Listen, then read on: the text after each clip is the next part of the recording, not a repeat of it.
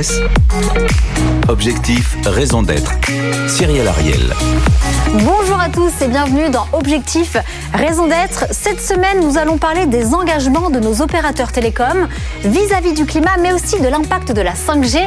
On reçoit Thomas Reynaud, le directeur général d'Iliad, et face à lui, le challenger de la semaine, Laurent Silvestri, le cofondateur de l'opérateur européen Destiny. On rentre tout de suite dans le cœur du sujet. Ils sont là, ils sont deux et ils s'engagent. BFM Business. Objectif, raison d'être. Les entreprises face aux défis de la RSE. Et oui, cette semaine, nous allons parler de l'impact de nos opérateurs télécoms. En France, les télécoms représentent près de 19% de nos émissions de gaz à effet de serre et c'est pour cela qu'ils innovent. Et nous sommes ravis de recevoir Thomas Reynaud sur ce plateau cette semaine avec Laurent Silvestri. Alors ça, ça va devenir la question phare. Voilà, Orange est venu sur ce plateau pour nous parler de sa raison d'être inscrite dans ses statuts. On en est où chez Free? Après justement avoir annoncé vos 10 engagements pour le climat. Alors nous n'avons pas de raison d'être inscrite dans nos statuts, mais nous avons une raison d'être depuis le début de notre histoire. Une raison d'exister. Et euh, notre raison a toujours été la démocratisation du numérique. En 2003, on a lancé le premier forfait triple play au monde. Euh, dix ans plus tard, euh, en 2012, on a frappé un grand coup avec Free Mobile. Et la semaine dernière, on a lancé notre offre à destination des entreprises. On n'était pas encore présent sur le marché des entreprises où on souhaite apporter à la fois un choc de simplicité et d'innovation. Mais donc la raison d'être de Free depuis le premier jour, c'est vraiment la démocratisation euh, du numérique et on a en partie réussi euh, notre pari parce qu'aujourd'hui la France est un des pays les plus digitalisés au monde.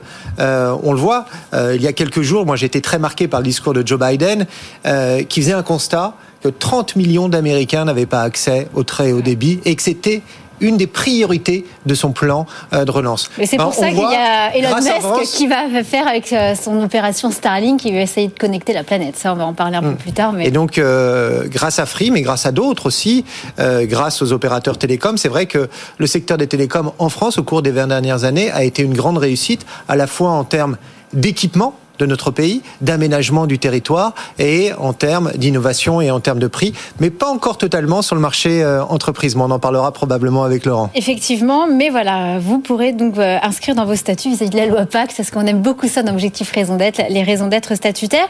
Alors Free, voilà, parmi vos 10 engagements pour le climat, vous avez parlé euh, de neutralité carbone à horizon 2035 et vous avez, parmi vos nombreux engagements, également parlé euh, de l'innovation de vos data centers avec ce procédé adiabatique. Expliquez-nous cette réduction de 40% de cette consommation, puis après, on va parler de cette chaleur euh, fatale avec Laurent Silvestri.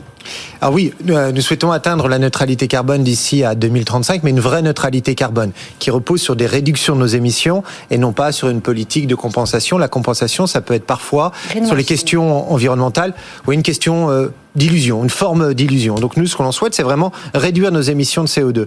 Nous sommes opérateurs de data centers en France. Nous avons sept data centers et on sait que un des enjeux des data centers, c'est la très forte consommation en énergie, en électricité, à la fois pour venir alimenter les serveurs, mais aussi pour venir alimenter les systèmes de climatisation. Et généralement, dans un data center, vous consommez autant d'électricité et en plus de l'eau sur votre climatisation que sur l'alimentation des serveurs. Et ce que l'on a mis en place, on a industrialisé un procédé mais qui existe depuis C'est quoi très longtemps. procédé adiabatique avec l'évaporation C'est refroidissement d'une pièce au travers du mécanisme d'évaporation de l'eau. Et on a réussi à industrialiser ce process, à le breveter et à le mettre en œuvre. Ce qui nous permet, d'une part, de se passer totalement d'un système de climatisation dans nos data centers et de réduire considérablement, divisé par deux, la consommation électrique de ces data centers. Laurent Silvestri, je- crois que vous vouliez parler de chaleur fatale.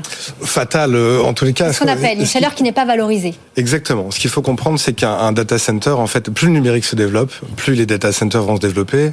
Aujourd'hui, on a à peu près 250 data centers en France. On devrait en avoir 500 d'ici à une dizaine d'années. Donc, on va doubler cette capacité de data center. Plus on a le numérique qui se développe, plus les data centers vont avoir besoin de serveurs, vont faire circuler les données, vont héberger les données et vont chauffer. Et quand un data center chauffe, on est tenté aujourd'hui de réduire la température par le, par le refroidissement. Par contre, ce qu'on ne voit pas finalement, c'est qu'on est capable d'utiliser d'utiliser aussi cette chaleur pour la recycler, la recycler pour alimenter des, des, des, bâtiments, des hangars, des usines, des, des immeubles résidentiels. Une piscine dans le 18e à Paris. Une piscine par exemple. Donc on peut recycler cette chaleur pour, d'une certaine manière, éviter une consommation énergétique qui va forcer le, le, le, le, le réchauffement d'un autre bâtiment.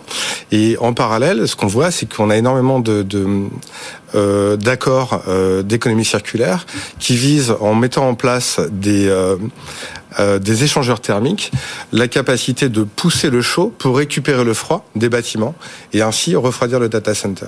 Donc on a cette capacité de recycler la chaleur plutôt que chercher à le refroidir en consommation, en consommant. Donc votre question, c'est est-ce que voilà, Free, vous allez pouvoir un jour utiliser cette chaleur pour euh, justement la valoriser, pour en faire des chaudières numériques? On souhaite et on croit beaucoup, comme vous, Laurent, à l'économie circulaire et à la réutilisation de la chaleur de nos data centers. On a ouvert il y a deux ans un data center dans Paris où on a reconverti un ancien abri anti-atomique à 24 mètres de, profondeur dans Paris intramuros et on a mis en place tout le dispositif pour réutiliser la chaleur de ce data center lorsqu'il sera rempli avec nos serveurs pour aller chauffer 300 appartements euh, dans le 15e euh, arrondissement. Ça, c'est bien, c'est quand ce sera déployé pour, d'ailleurs tous les opérateurs numériques. On va parler également de la 5G. La 5G pour atteindre le milliard d'utilisateurs euh, d'ici à trois ans et demi. Euh, actuellement, ce serait, la 5G est apparemment disponible dans 61 pays, dans plus de 1000 villes dans le monde. Euh, et selon l'ARCEP, au 31 janvier 2021, près de 10 000 sites ont été couverts par nos quatre opérateurs sur le territoire. Aujourd'hui, vis-à-vis des, moratoires contre la 5G, encore vis-à-vis -vis de quelques communes, est-ce que vous comprenez leur réticence Est-ce qu'est-ce que vous leur répondez aujourd'hui la France est un pays de débat et on a eu un débat très important au cours de la 5G qui a permis aussi de clarifier un certain nombre de sujets et notamment l'impact environnemental euh, de la 5G. Et euh, ce débat euh, a permis de lever certaines réticences. Nous avons ouvert la 5G dans un très grand nombre de villes, Paris fin, fin mars notamment. Et qu'est-ce qui a permis de dire et de mettre en valeur ce débat? Un, la 5G va permettre de faire face au risque de saturation de réseau des quatre opérateurs euh, français. Nous sommes dans euh, une industrie où chaque année, nous avons une croissance de 40 à 50% du volume de données que nous transportons avec nos réseaux. Et on fait face à un, rythme, à un risque de saturation. Et du coup, la 5G va nous permettre euh, de faire face euh, et d'ajouter des capacités supplémentaires. les, les, maires enlèvent finalement leur moratoire petit à petit parce que je pense que ça va généraliser sur le territoire. Déjà, d'une part, c'est une question de compétitivité de notre économie. Il y a une demande de, très forte de la part des abonnés. Et, et c'est sur ce point que je souhaite insister. La 5G est la première technologie mobile qui a intégré l'enjeu environnemental avec une efficacité énergétique bien plus importante que les générations précédentes 3G, 4G. C'est-à-dire qu'avec un volume de données équivalent, vous pouvez consommer 5 à 6 fois moins d'électricité. Et on sait que le principal enjeu, le double enjeu des opérateurs télécoms, c'est d'une part la maîtrise forte de la consommation en énergie et aussi un sujet dont on n'a pas parlé et pourtant qui est le principal impact euh, sur l'environnement du numérique, ce sont les terminaux. 70% des émissions de CO2 du numérique proviennent des terminaux. Ces terminaux qui sont de plus en plus puissants, qui ont un impact environnemental de plus en plus important et dont on ne peut plus se passer. Et du coup, la responsabilité d'un opérateur télécom, c'est essayer de limiter le cycle de renouvellement ou empêcher un rythme de renouvellement accéléré des terminaux à travers des pratiques commerciales comme le subventionnement. Euh, pour revenir sur la 5G et sur le déploiement des réseaux, je suis tout à fait d'accord évidemment avec vous. Aujourd'hui, on est dans une, une situation où le numérique se développe et il faut des capacités pour, pour faire circuler les données. Donc la 5G est primordiale et irréversible, on, peut le dire aujourd'hui. Euh, pour autant, en fait, ce qu'on constate, c'est que euh, depuis un certain nombre d'années, depuis toujours, finalement, les opérateurs, que ce soit sur le déploiement des réseaux filaires avec la, la fibre optique ou sur les réseaux sans fil avec la 5G, les, les opérateurs construisent, construisent finalement plusieurs autoroutes pour faire le même trajet. Euh, on a l'impression que euh, pour faire un Paris-Toulouse ou un Paris-Bordeaux ou un Paris-Lyon, et on, a besoin de cinq autoroutes parallèles ou quatre autoroutes parallèles. Qu'est-ce que vous préconisez du coup Donc euh, finalement aujourd'hui, ce que je n'arrive pas à comprendre, c'est pourquoi les opérateurs n'ont pas une sorte d'entente entre eux qui leur permet de mutualiser ces réseaux plutôt que de construire des réseaux parallèles qui vont évidemment avoir une empreinte, environnementale. En France, vous êtes que quatre pour, ah. pour vous. Ah, nous, nous sommes des ardents défenseurs de la concurrence. C'est la raison d'être, une des raisons d'être aussi de, de, Free. et nous, je pense que le secteur a mis en place, et notamment dans le cadre de l'aménagement du territoire, sur les zones rurales, sur les zones de faible densité, des mécanismes de mutualisation des infrastructures dites passives sur le mobile pour venir couvrir justement tous les villages, toutes les communes euh, en 4G euh, et demain en 5G. Et on a mis en place aussi euh, avec les collectivités locales, à travers ce que l'on appelle des réseaux d'initiatives des mécanismes de co-investissement des quatre opérateurs et aussi des collectivités locales pour apporter la fibre dans les zones rurales. Donc cette mutualisation des infrastructures passives, elle existe et ça a un impact positif d'un point de vue euh, environnemental. Elle devrait être probablement plus importante parfois parce que lorsqu'on parle d'explosion du volume de données transportées par nos réseaux mobiles, c'est 30 à 40 000 points hauts qui vont devoir être construits dans les dix prochaines années. Euh, et on doit pouvoir mutualiser certaines infrastructures pour protéger nos paysages et aussi pour limiter l'impact environnemental. Il y a aussi d'autres engagements que j'aimerais aborder. Euh, il nous reste très peu de temps, mais ça concerne la politique de transport chez Free. Mmh. Vous dites avoir arrêté le transport aérien de votre chaîne logistique. Comment faites-vous justement pour satisfaire vos clients? Est-ce qu'il y a des délais de livraison qui sont en retard du coup? Non, On a totalement repensé notre chaîne logistique. Nous n'avons plus recours au transport aérien, Depuis sauf... combien de temps? Sauf... Ah. Euh, circonstances exceptionnelles. Et nous avons connu des circonstances exceptionnelles au printemps dernier lors du premier confinement où nous avons dû acheminer euh, des, euh, des masques pour nos collaborateurs, où nous avons dû acheminer aussi certains, certains, certains équipements. Mais la règle générale, c'est on se passe désormais du transport aérien. On a repensé la chaîne logistique en s'appuyant sur le transport maritime. On a eu des sueurs froides la semaine dernière ah avec, le, avec, le, canal, avec le canal de Suez. Le transport fluvial, aussi, beaucoup. Euh, on a beaucoup optimisé aussi. Est-ce que euh, ça a un impact? Est-ce qu'il y a du retard dans vos box? Non, non, parce que quel a été le pendant? On a investi dans des stocks beaucoup plus importants, des stocks de sécurité euh, où on a totalement revu notre notre politique. Et d'ailleurs, ce qui nous a permis d'être très résilients lors de la crise sanitaire avec des stocks de sécurité. Et pour terminer sur ce chapitre, concernant justement la mesure d'impact des opérateurs sur l'environnement avec l'Arcep, avec ce fameux baromètre environnemental du numérique qui sera disponible mmh. d'ici quelques mois, avant 2022. Vous en pensez quoi de cette annonce? On a besoin de bien se mesurer. C'est essentiel. On a besoin aussi d'établir euh, des priorités, voir ce qui a véritablement un impact sur euh, l'environnement. Je le disais, c'est important de mettre en perspective. 70% des émissions de CO2, ce sont les terminaux. 20% les data centers, 10% seulement les réseaux. Vous n'êtes pas frileux les, finalement les, réseaux télécoms. Donc on doit avoir une méthodologie qui permet de bien mesurer notamment la commercialisation euh, euh, des, terminaux et nos efforts. Et euh, nous, nous avons décidé d'investir des moyens humains, techniques et financiers aussi importants pour réussir cette transition environnementale. Nous allons investir un milliard d'euros sur les 15 prochaines années pour atteindre cette neutralité ce qu'on voit quand même aujourd'hui, c'est qu'on a à peu près 10% des terminaux qui sont vendus qui sont des terminaux recyclés, mmh.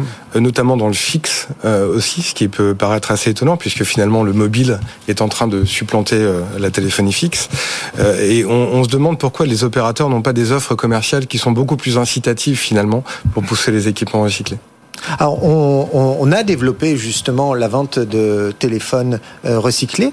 un, parce que nos abonnés y trouvent leur compte d'un point, de vue, point de vue économique. Ils donnent des bons d'achat quand on rapporte leur, euh, les anciens terminaux. Ça se passe comment Alors, on fait, on, fait, on fait deux choses. On a installé des boîtes de recyclage dans toutes nos boutiques en France qui permettent de récupérer des terminaux et les mettre dans des, dans, dans des filières euh, de, de recyclage. Et par ailleurs, avec un certain nombre de partenaires, on commercialise désormais des téléphones euh, de seconde main recyclés que l'on a refurbishés, que l'on a mis dans une boîte propre. On s'est assuré qu'ils fonctionnaient bien et ça rencontre un certain succès auprès de nos collaborateurs. Mais j'insiste, sur la question de l'environnement, on doit se poser la question. on doit se poser la question de l'impact. Ce qui est le plus important, c'est de limiter le rythme de renouvellement accéléré. C'est là où il y a un véritable impact. Ça, c'est sûr. On n'a malheureusement pas le temps d'aborder le Fairphone, mais on se, la, on se la posera en off. On passe tout de suite au débriefeur de la semaine. BFM Business. Objectif, raison d'être. Le débrief. Bonjour et bienvenue de nouveau, Nicolas Imbert. Vous êtes le directeur exécutif de Green Cross France. Alors, que pensez-vous euh, de justement de ce débat riche avec nos deux interlocuteurs en plateau? Bonjour Cyrielle. Débat riche effectivement et qui permet euh, d'aller de l'avant sur un certain nombre d'idées et de messages clés. Débat qui également a suscité chez moi un certain nombre euh, d'interrogations. J'ai beaucoup apprécié et euh, reconnu l'idée du choc de simplicité et de l'innovation. On est effectivement dans une innovation qui est axée sur les usages, mais également sur un nouveau rapport et sur des enjeux de triple performance économique, écologique et sociétale important. Viser la neutralité carbone, c'est essentiel. Le faire avant tout par une réduction euh, des émissions, c'est important euh, aussi. Les data centers y jouent un rôle, j'y reviendrai un tout petit peu plus tard, les usages également. Ce qui me semble intéressant maintenant dans le rôle des opérateurs de télécom, c'est de passer d'une logique où on lève des réticences à une logique où on s'insère complètement comme un partenaire dont la mission est au cœur de la société. Ce qui veut dire quand une nouvelle technologie est introduite, et c'est le cas euh, de la 5G, de regarder tout ce qui s'est passé ailleurs en termes sociétaux. Je pense à Monaco, je pense à la Corée euh, du Sud. Solliciter la science, y compris avec des opérateurs qui s'engagent pour poser la question à la science et à la société civile quand c'est nécessaire. Développer l'économie circulaire et évoluer. Parce que effectivement, on ne construit plus des autoroutes en parallèle pour le même trajet, mais on est plutôt en train de faire des convois de véhicules. C'est donc des changements de comportement vers l'efficience des usages qui peuvent s'opérer auprès des différents euh, opérateurs. On a aujourd'hui, en fonction du territoire, des réseaux qui vont être plus ou moins pertinents et peut-être une nouvelle politique à enclencher au-delà du Wi-Fi et du WiMAX sur des usages comme le Li-Fi et la lumière partout où c'est possible et en centre-ville. Thomas juste pour rebondir là-dessus sur ce que dit Nicolas Les télécoms n'ont jamais été aussi importants dans le quotidien des Français, pour les PME, pour euh, les TPE, et on a totalement conscience de notre rôle sociétal. Et lorsque la 5G est introduite, on est par exemple auditionné par la Convention citoyenne sur le climat. Nous avons eu les débats avec euh, les, avec euh, les communes. Ça a fait débat, la 5G, les amis, les amis, la 5G. Oui, bien sûr, mais nous n'avons pas peur du débat. Et euh, nous avons un rôle. Euh, moi, je suis persuadé que le numérique va être un formidable accélérateur de la transition euh, environnementale. Mais pour que ce discours parte, porte, nous devons être pleinement engagés. Et c'est le sens de notre plan pour atteindre la neutralité carbone. Rapidement, Nicolas, pour terminer. C'est effectivement ce passage du débat à l'engagement qui me semble à la fois prometteur et riche de défis. Et au final, c'est un enjeu de proximité où on était plutôt dans une logique du monodimensionnel en indé du déploiement et où on peut maintenant passer au 4D, c'est-à-dire une relation déconcentrée, diversifiée, décarbonée, démocratique. Vous l'avez l'un et l'autre souligné, mais la question des terminaux et d'aider les Français à être efficaces et optimisés dans l'usage de leur téléphone portable, de lui donner cette vie, de lui permettre de se ressourcer, de diminuer l'impact aussi en termes de métaux lourds, et en pour, termes et pour de terminer, Nicolas Imbert et de biodiversité est essentiel. Bon, merci beaucoup Nicolas Imbert. On passe tout de suite à l'impact de la semaine. BFM Business. Objectif, raison d'être. L'impact de la semaine. Et cette semaine, dans l'impact de la semaine, je vous emmène dans l'espace. Je vous donne rendez-vous avec une connexion au débit Internet satellitaire. Ça vous fait penser à Starlink. Ah, exactement. On n'a pas du tout euh, parlé avant l'émission. Effectivement, le projet du milliardaire Elon Musk avec SpaceX, ce sont 10, 12 000 satellites qui sont prévus afin de nous transmettre une connexion à haut débit en France, en Europe dès cette année. On les attend. Au total, ce sont normalement 42 000 satellites qui seront déployés. Et puis, bien évidemment, il y aura la construction de millions d'antennes domestiques. Le but de ce projet, c'est de couvrir les zones blanches, mais également, apparemment, voilà, l'intégralité de la planète. Rien que ça. Actuellement, il y aurait 10 000 utilisateurs aux États-Unis avec un forfait mensuel de plus de 80 euros et plus de 400 euros de frais d'installation. Il y a une question qui se soulevait, effectivement, celle des débris, la pollution dans l'espace. Elon Musk a tout de suite répondu que si ces satellites étaient disposés à 550 km d'altitude, ils pourraient fondre dans l'atmosphère sans générer de débris. Alors, est-ce que, selon vous, cette constellation de satellites, la plus importante tout de même de l'histoire de l'aéronautique, est-ce que c'est de l'innovation? Est-ce que c'est un futur concurrent, Thomas Reynaud? Bah, si ça fait concurrence. non, non, mais non, l'histoire de Free depuis 20 ans, on se nourrit de la concurrence et on adore la bataille, on adore la bagarre et, et, la, concurrence et on adore être bousculé euh, dans nos dans nos certitudes. Donc on dit bienvenue à Elon Musk euh, sur le marché du euh, très haut débit en France. Laurent Silvestri, quand vous entendez euh, tout ça, alors Un nouvel acteur encore, et un américain. On est vraiment dans un monde en plein de transformation. Le numérique force cette transformation, et on voit depuis un certain nombre d'années les acteurs de la tech américaine, les GAFAM, s'immiscer dans les télécoms. Donc, euh, évidemment, bienvenue à, cette nouvelle euh, initiative d'Elon Musk.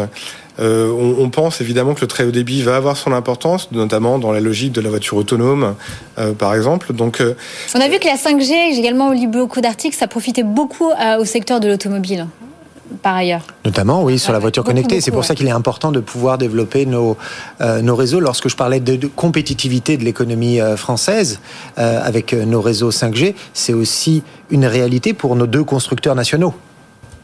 Il nous faut des alternatives et celle de Starlink est une bonne alternative. Et Nicolas Imbert, vous aurez le mot de la fin sur Starlink. Donc, on a effectivement une évolution qui va être celle des alternatives différenciées, complémentaires. Chacun y a vraisemblablement sa place. L'effectivité sera le maître mot à la fois effectivité par rapport aux usages, de répondre à des usages qui seront sans cesse de plus en plus innovants, effectivité par rapport aux ressources de la planète, en réfléchissant sur le cycle de vie et toute euh, l'empreinte, et également, je pense, effectivité dans les modèles économiques pour passer de la concurrence, à la coopération, Merci et où chacun retrouvera son compte et son innovation. Eh bien, je vois que tout le monde est d'accord pour accueillir euh, ce nouvel acteur, en tout cas en France. Merci beaucoup. Malheureusement, c'est déjà la fin de cette émission. Je remercie infiniment les trois intervenants, Thomas Reynaud, Laurent Silvestri et Nicolas Imbert. Et je vous donne rendez-vous la semaine prochaine à la même heure, au même endroit. D'ici là, prenez soin de vous. Bye bye. BFM Business. Objectif, raison d'être. Les entreprises face au défi de la RSE.